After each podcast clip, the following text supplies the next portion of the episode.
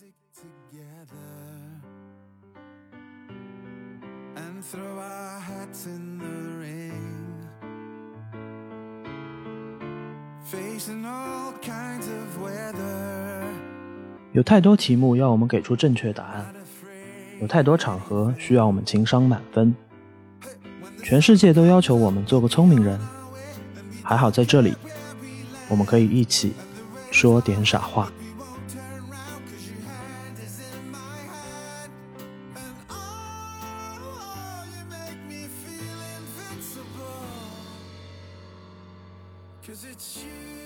就是打个比方，就你听迪克牛仔的歌，掉粉之后放出来就像张信哲的声音。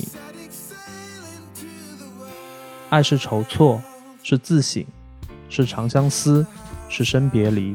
说到底，爱是甘愿，是值得。我们愿意把那么多钱投入到一次异地恋的见面里面，这是自力更生又情根深重的独立男性啊，朋友们。也许我们素昧平生啊，这一辈子也不会有机会打上一个照面，但是因为同一首歌，我们拥有了共同的情感和相似的深刻的生命经历，这不就是流行的意义吗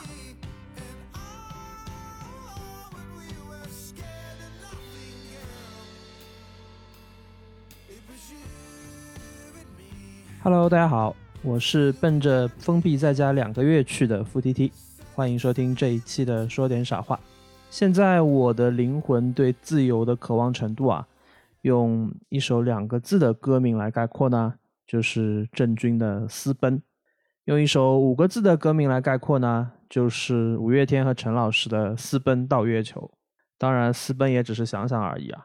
现在别说是私奔了，怎么奔都奔不出去啊！然后只有灵魂可能可以在天空中自由的驰骋和翱翔。哎，说着说着，怎么有一点灵异起来了啊？为什么我要提两首歌呢？因为之前陆续和大家聊了很多疫情相关的话题嘛，我也有点疲了。我相信大家也有点倦了，所以今天我想开启一个想做很久的新系列，叫华语流行音乐史话。不要问我史话是哪个史啊？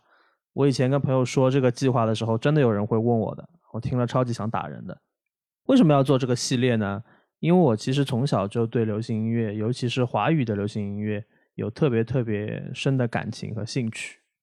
我是一九八七年出生的嘛，所以还经历过那一个磁带或者有些地方叫卡带的这样的一个年代啊。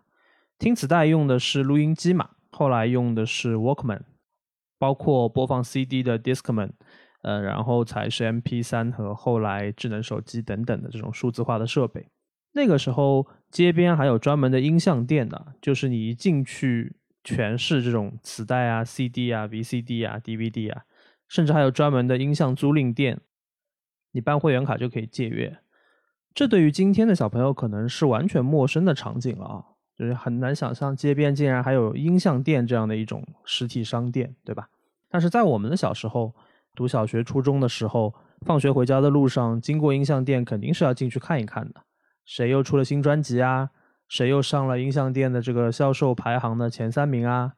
啊，如果月初啊零花钱够用的话，磁带其实就是我们可以承受的奢侈品。我记得很长一段时间，好像都是九块八一盒吧。那个时候一个月的零花钱大概是在三五十这个样子，所以买一盒磁带回家就一直听，一直听，翻来覆去的听。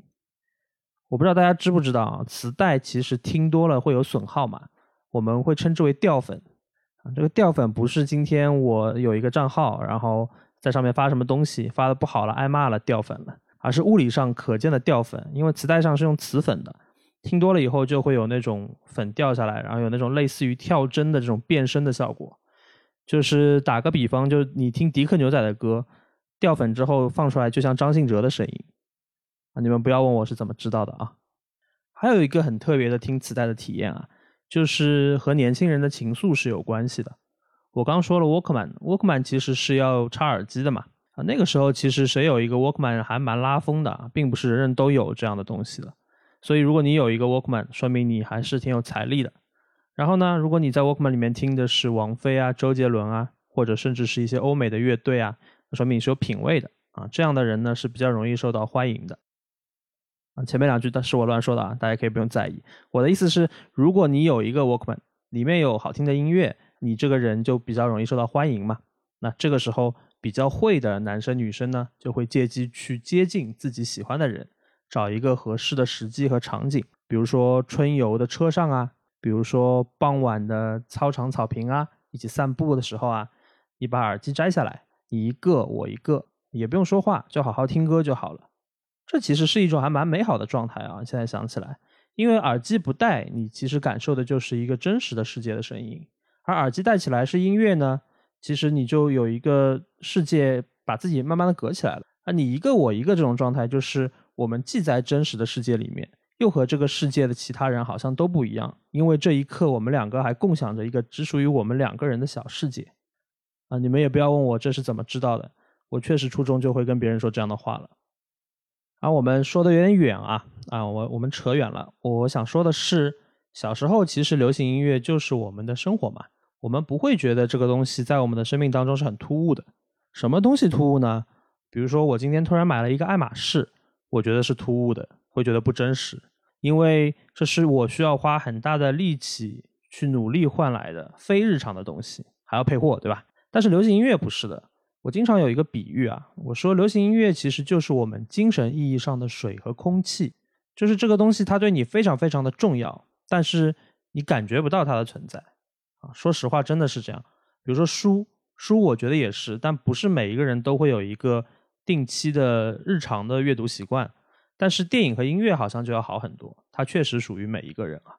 所以流行音乐其实伴随着我们的成长嘛，它不仅仅是填充了我们的时间。它也给我们很多心灵上的滋养，而且在很多时刻，就是那些具体的歌，它会脱离创作和演唱，进入我们的生活，在我们的特定的时刻当中发挥它的作用和意义的。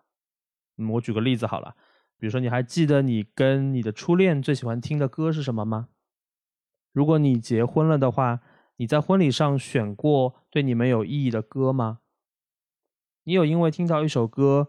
呃，触景伤情，流过眼泪吗？其实这些记忆，我觉得都证明了一件事啊，就是一首歌发行之后，它不仅仅属于创作者和演唱者了，它也属于我们这些听歌的人，它会进入我们的生活，构成我们的生命故事。所以，研究和讨论流行音乐，也是在关注我们普通人具体又丰富的人生。我以前在我的公众号呃 F T T 里面开设过一个流行音乐的点歌栏目，叫一首歌的时间。这个栏目的出处当然是周杰伦的歌啊，对吧？求求你给我一首歌的时间。但我其实不是想要求求谁啊，我就是想到一件事情。这个事情是什么呢？也是小时候啊，就是我小时候做作业，那个时候也没有播客，都是听广播台的节目的。电视不太方便开，因为家长会反对。但是你听着广播台的节目做功课，看起来好像是一个可行的选项。广播台的节目里面呢，有一类情感节目，通常是找声线比较温柔的主持人，大多数是女性啊，来念或者诉说一些读者的故事。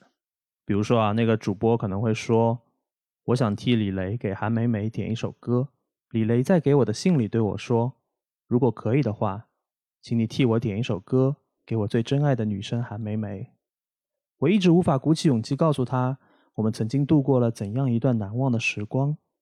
春天的绿草，夏天的蝉鸣，秋天的落叶，冬天的飘雪，都是我们的见证。走到今天这一步，是我太年轻，太不懂事了，不明白珍惜的意义，也不知道人生最珍贵的是什么。啊，念完这段话之后，主持人应该还会上一下价值啊，比如说他会说。念完李雷给韩梅梅的信，我想起了一句古诗：“当时只道是寻常。”只可惜，我们明白这个道理，往往是因为一段又一段无可挽回的失去。人生好像就是这样。但愿我们能早些长大，懂得怜取眼前人。下面，我就替李雷给韩梅梅点播一首梁静茹的《分手快乐》，也祝天下所有的恋人都明白。其实爱对了人，情人节每天都过。啊，对不起，我是不是加戏加的有点多啊？不好意思啊，一下子又扯远了。我是想说啊，就是在这种点播的形式里面，其实流行音乐是一个很好的媒介，它它串联起来的其实是千千万万个真实的人生故事。我在公众号的那一个一首歌的时间这个栏目里面，其实也在做这样的事情。你点播一首歌啊，你告诉我你想点播给谁，我给你讲一讲这首歌的故事和情感，替你传情达意。那个栏目推出之后呢，效果比我预想中要好。按照每周一根这样的计划，在没有新的点播要求的情况下，三个月里我大概积攒了要写到二零五零年的量。啊，考虑到每一期推送都会有新的点播诉求嘛，我感觉自己给自己挖了一个不可能完成的天坑啊。但是我也确实感受到一点，就是流行音乐对大家的重要性。平时我们可能不觉得，毕竟流行音乐不能吃不能穿，对吧？看不见摸不着。但是有很多的朋友通过我那个栏目发出了生日祝福，还有两个朋友通过那个栏目去求婚，最终还都成功了。啊，虽然他们点播的歌曲是大城小爱啊，我内心有一个很微弱、很微弱的 OS，就是这种歌求婚也能成功吗？但是不重要啊，重要的是他们真的成功了，而且我也真的很替他们开心，我也觉得我做那个栏目很有意义。我是想说，流行音乐是重要的，是有意义的，是和我们紧密相关的，它就是我们的水和空气，所以需要有人去研究它。因为我不是学音乐的嘛，乐理知识其实只是懂很微小、很微小的一点点，几乎等于不懂。所以我的研究更多的不是讨论乐理层面的东西，还是从文本、歌词本身出发。我们今天讨论的这个播客的系列应该会不定期更新啊，虽然它叫华语流行音乐史话，但是它不是要系统的去成体系的梳理华语流行音乐的历史。我还是希望通过一些有意思的话题和切入点吧。拼贴式的去呈现华语流行音乐历史上的一些东西啊，单看这些碎片，你可能会觉得没有什么太起眼的地方。但是我希望通过足够多的拼贴，它能够成为一幅可观的、可以欣赏的作品以上就是今天这个新栏目的缘起啊，感觉我也是蛮随便的。就是你想以前人家写什么发刊词啊、新年贺词啊，都是非常隆重、非常郑重的，我感觉自己唠着嗑就把这个栏目给介绍了。那今天第一期，嗯，我想跟大家聊什么呢？钱啊，是的，朋友，你没有听错，我想跟你们聊一聊华语流行音乐里面的钱。肯定有朋友会很好奇啊，就是流行音乐里面还能跟钱有关系吗？为啥想聊这个？还能为啥呢？因为现在中国有两种货币嘛，一种叫人民币，一种叫上海人民币，对吧？人民币和上海人民币的汇率每天在一比三到一比五之间反复横跳。雪上加霜的是呢，我这个人吧，人在上海，钱在股市，所以你说我怎么可能不想钱啊？我分分钟想的都是钱。当然这是我乱说的啊，我我特别喜欢一本正经的胡说八道，你们应该是发现了。然后我想聊流行音乐跟钱的关系，确实是有一个很具体的起因的。我自己因为写流行音乐相关的内容嘛，也会受邀参加一些音乐综艺的录制，像歌手啊，像我是唱作人啊这些节目。我都以媒体评审或者大众评审的身份去录制过的，所以平常我也会在一些公开场合分享和讲述一些流行音乐有关的故事和内容。我说过很多次，我喜欢李宗盛嘛。我以前在文章里面自封说自己是李宗盛华东区民间事务总代理，后来他们团队的人看到了，然后搞得我还怪不好意思的。但是李宗盛的歌真的有很多故事啊。他的笔触又是那种非常准确、非常精准的，能传递这些故事和情感的人，所以很多人在他的歌里面其实是有看到自己的。李宗盛写过一首歌，虽然是在一九九一年发表的，距今已经三十多年了，对吧？但我相信，无论是已经上了年纪的朋友，还是可能二十出头的小朋友，很多人都听过这个歌，尤其是有过异地恋经历的人，听到这首歌简直就是一秒上头啊！为什么呢？因为这首歌的主歌开头的四句就是“为你我用了半年的积蓄，漂洋过海的来看你。为了这次相聚，我连见面时的呼吸都曾反复练习。”你们应该都知道了啊，这首歌叫《漂洋过海来看你》。我不知道有多少朋友经历过分离当中的等待，我们现在其实不太会有这种等待的心境了。因为即使我想到一个人，他不在我身边，我也可以马上给他 FaceTime 或者微信视频通话，对吧？我还是可以很确定、很快速的找到他的。但科技发达之后呢，等待的美好其实也稀释了一部分。在过去啊，如果一个人跟我们远隔重洋啊，甚至不需要远隔重洋吧，对吧？你们只要异地啊，比如说现在的浦东和浦西啊，早晚高峰时间的丰台和通州，对吧？你们靠什么联系呢？你们只能靠不确定的等待，你们只能靠不确定什么时候能收到的书信，以及呃，其实资费并不便宜的那种偶尔打打的岳阳电话。我们以前读杜甫啊，他说“烽火连三月，家书抵万金”。这个抵万金的家书当然是一个修辞啊，异地的家书肯定没有万金那么夸张，但是它的费用真的是不便宜的。相应的，见一次就很不容易呢，我们就会分外的去珍惜这种见面的机会。所以我说李宗盛写的很好，你看他四句话其实写了两件事情。第一件事，我花了半年的积蓄漂洋过海的来看你。存半年的钱只为见你一面，这样的事情我们做得到吗？反正我扪心自问，我应该会犹豫的。第二件事情是什么呢？就是我一直在想象和你见面了，我该怎么表现好一点啊，让你开心一点，让我们这段记忆难忘一点。所以我要连见面时的呼吸都反复练习啊。我们知道有一个词叫揽镜自照嘛，但是自照是为了什么？看情况的。像古代的希腊神话里面有 Narcissus，那就是自恋嘛。但是在这首歌里面的揽镜自照，其实是为了练习啊，而为了让异地的恋人留下美好的回忆啊。所以我觉得这份情谊确实还是蛮质朴、蛮珍贵的。但是很多人其实未必知道，这首歌写的那么动人，它因为背后是有一个真实的故事的，它在做依托的，它不是李宗盛凭空想象出来的一个一个故事或者一个情感。漂洋过海来看你的原唱叫娃娃啊，她的本名叫金志娟，这个就是发生在金志娟身上的故事。她当时经历了一段台北和北京的异地苦恋啊，用她自己的话说，就是大概做了两年多的八点档的女主角。当时的八点档我们知道的，就是特别 drama 的那种言情剧横行的阶段。娃娃有一次把自己这一段八点档的故事讲给李宗盛听。过了两三天，李宗盛就拿了一张沾满了那种油渍的快餐牛肉面店的餐垫纸给他。就我们吃过肯德基、麦当劳嘛，我们都知道那个餐盘上面是要垫一张纸的，对吧？就是那种纸。可是和其他的餐垫纸不同啊，我觉得这张纸真的是一个很珍贵的物料。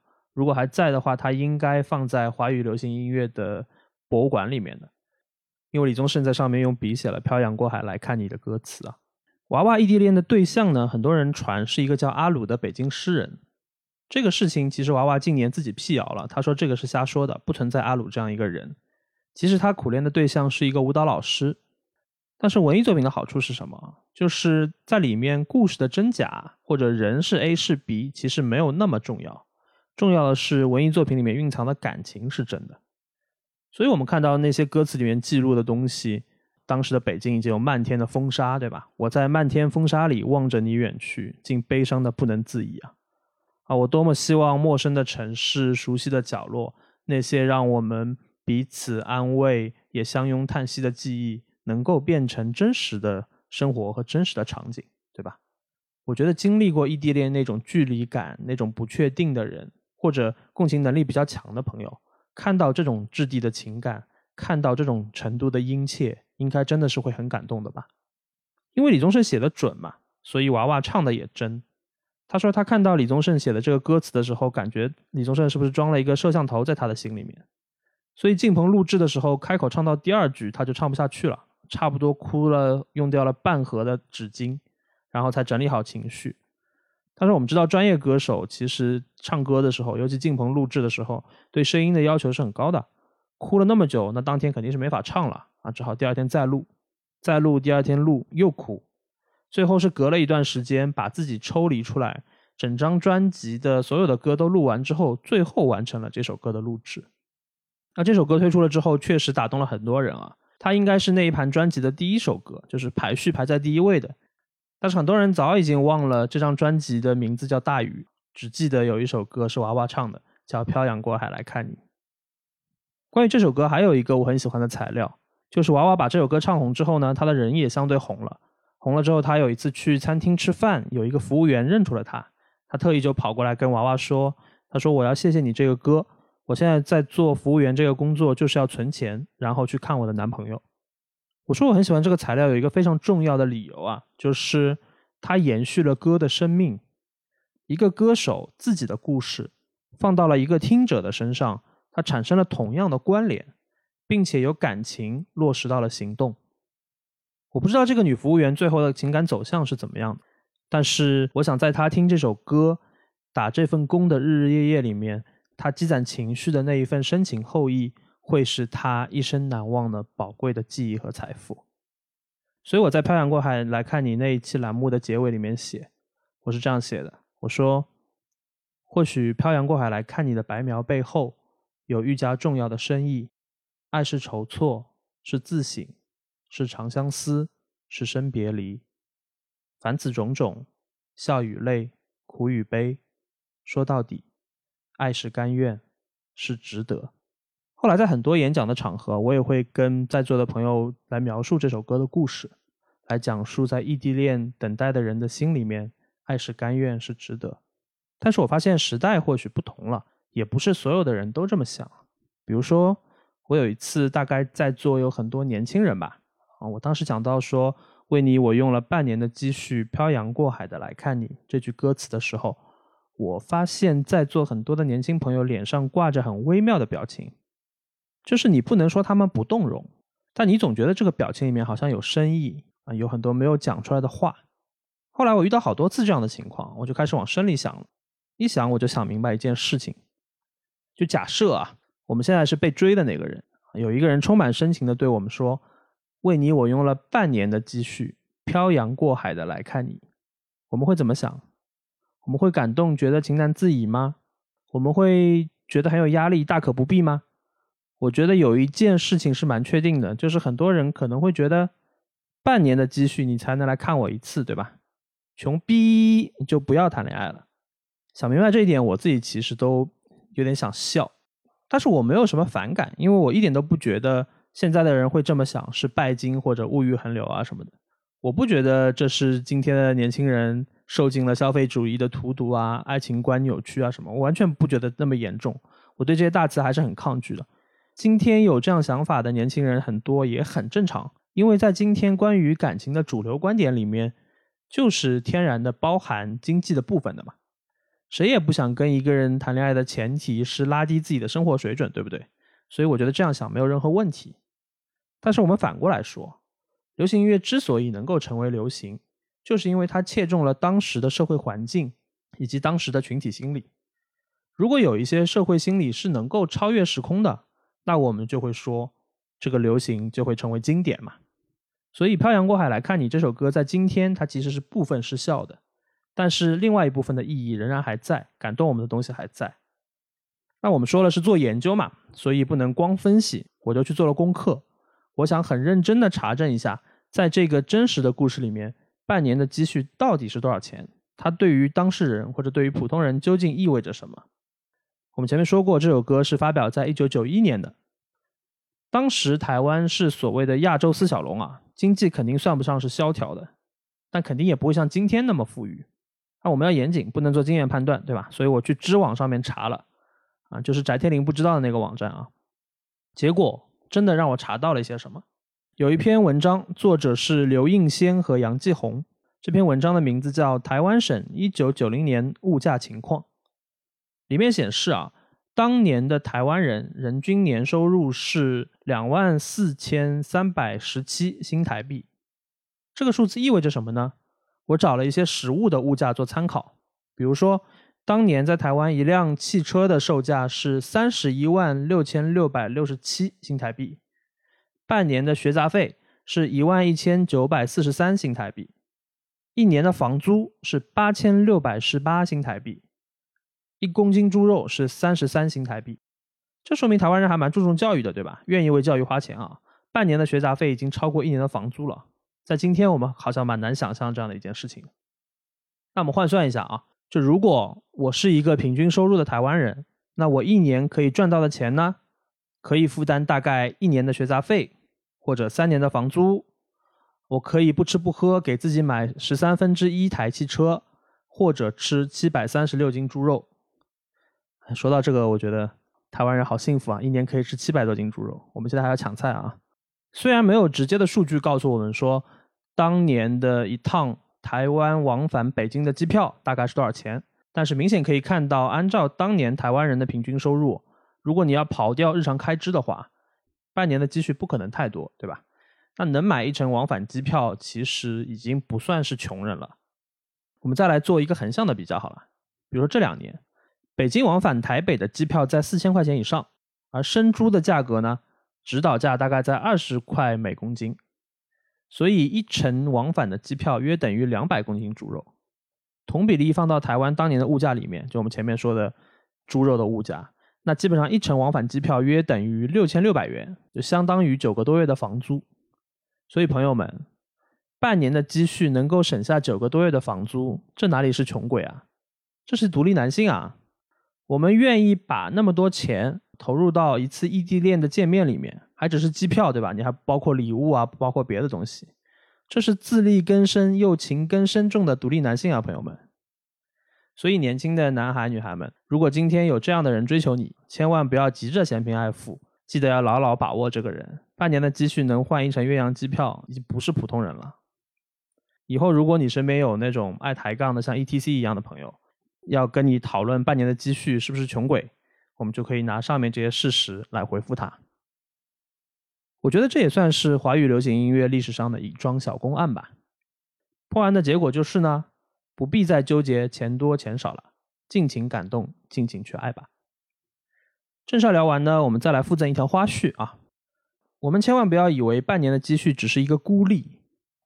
华语流行音乐的创作者好像特别特别偏爱半年的积蓄这个数目。另外一首人人都知道的歌里面也用到了这个词，你们想得起来是哪一首歌吗？我们来揭晓答案啊！一九九九年，歌神张学友推出了一首同样脍炙人口的金曲《他来听我的演唱会》。这首歌的词作者是来自新加坡的梁文福。他来听我的演唱会，某种程度上是歌神张学友的一种自我表扬啊。一个女歌迷披星戴月的、风雨无阻的来听他的演唱会，从十七岁一直听到四十多岁，经历了人生的不同的阶段啊。十七岁初恋，三年的感情被一封信收回，对吧？二十五岁恋爱，男朋友背着她送人玫瑰。三十三岁真爱，对吧？遇到的年轻女孩求他让一让位。好，四十岁听歌。小孩问他为什么流泪，身边的男人早已渐渐入睡。哎，太苦了，实在太苦了啊！感觉是一首集齐了爱情苦味的七龙珠的歌。也不知道是越苦越听得懂张学友的歌呢，还是听张学友的歌的人把人生越听越苦，我都不知道这个其中的因果关系了。Anyway，不重要啊，毕竟那个时候也没有什么风调雨顺、萧敬腾、国泰民安、张学友这样的事情。能在一个歌手的演唱会里面不断的看见自己、认识自己，我觉得已经算是一种蛮幸运的事情了。就是在这首歌里面，我们的词作者梁文福写了一段歌词，他说：“男孩为了她彻夜排队，半年的积蓄买了门票一堆。”这下我们可以看出物价的飞涨了吧？可以看出通货膨胀了吧？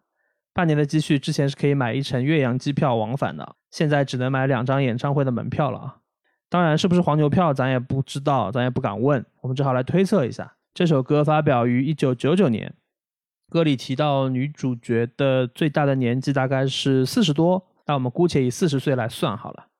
一九九九年四十岁的话，十七岁应该是一九七六年。那一年香港的物价是怎么样的？我不知道啊，但是可以确定的一点是。一九七六年，张学友才十五岁，离他正式出道还有八年，所以至少在十七岁买演唱会门票这个细节上是有明显的杜撰痕迹的。那我们就不再深究这里半年的积蓄究竟是多少钱，在当时有多少购买力了。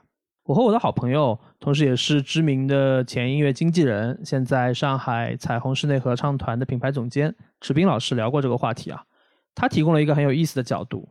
他说：“爱用半年的积蓄啊，也许是因为半年它既是一个恰当的数字，又刚刚好是好唱的开口音。像什么一年啊、两年啊，相比之下听起来就要逊色很多。同样，这个嘴巴张得比较开的三年啊、八年啊，又显得有点脱离实际了。至于是不是这么一个答案和考虑，我觉得等我有机会采访一下当事人的时候，我一定会问清楚的。说了那么多的陈年往事啊，说一个现在的事情。有一次我在某一个主流的音乐 APP 上面，以“钱”为关键词来检索，排名前列的很多歌，歌名是这样的：等歌有了钱，钱是好东西，钱钱钱，有钱男子汉，没钱汉子难。光听这些歌，大概也能猜出他们在讲什么，或者是一个什么样的旋律了，对吧？我对这些歌本身没有什么恶意啊，我只是觉得这些歌不够好，没意思。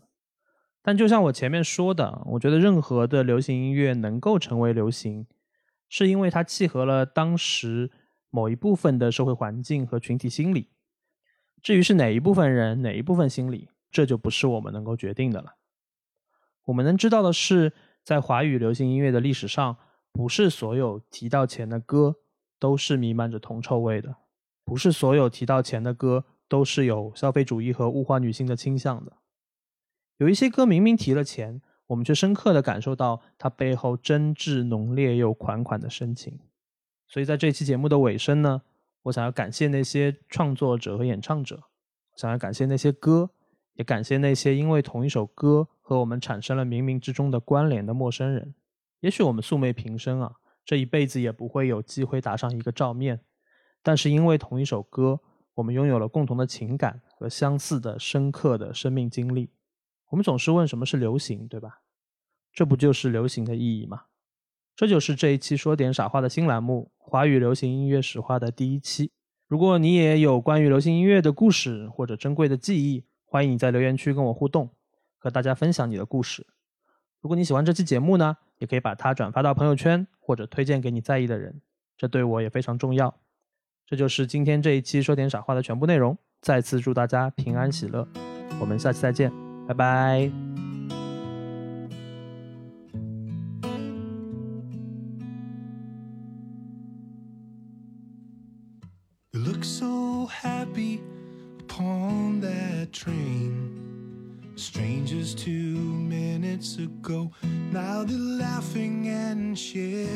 Joke. There's nothing about each other that they don't know. They're so good looking and they're both young too. It looks like we've got ourselves a meet cute. It's impossibly cute.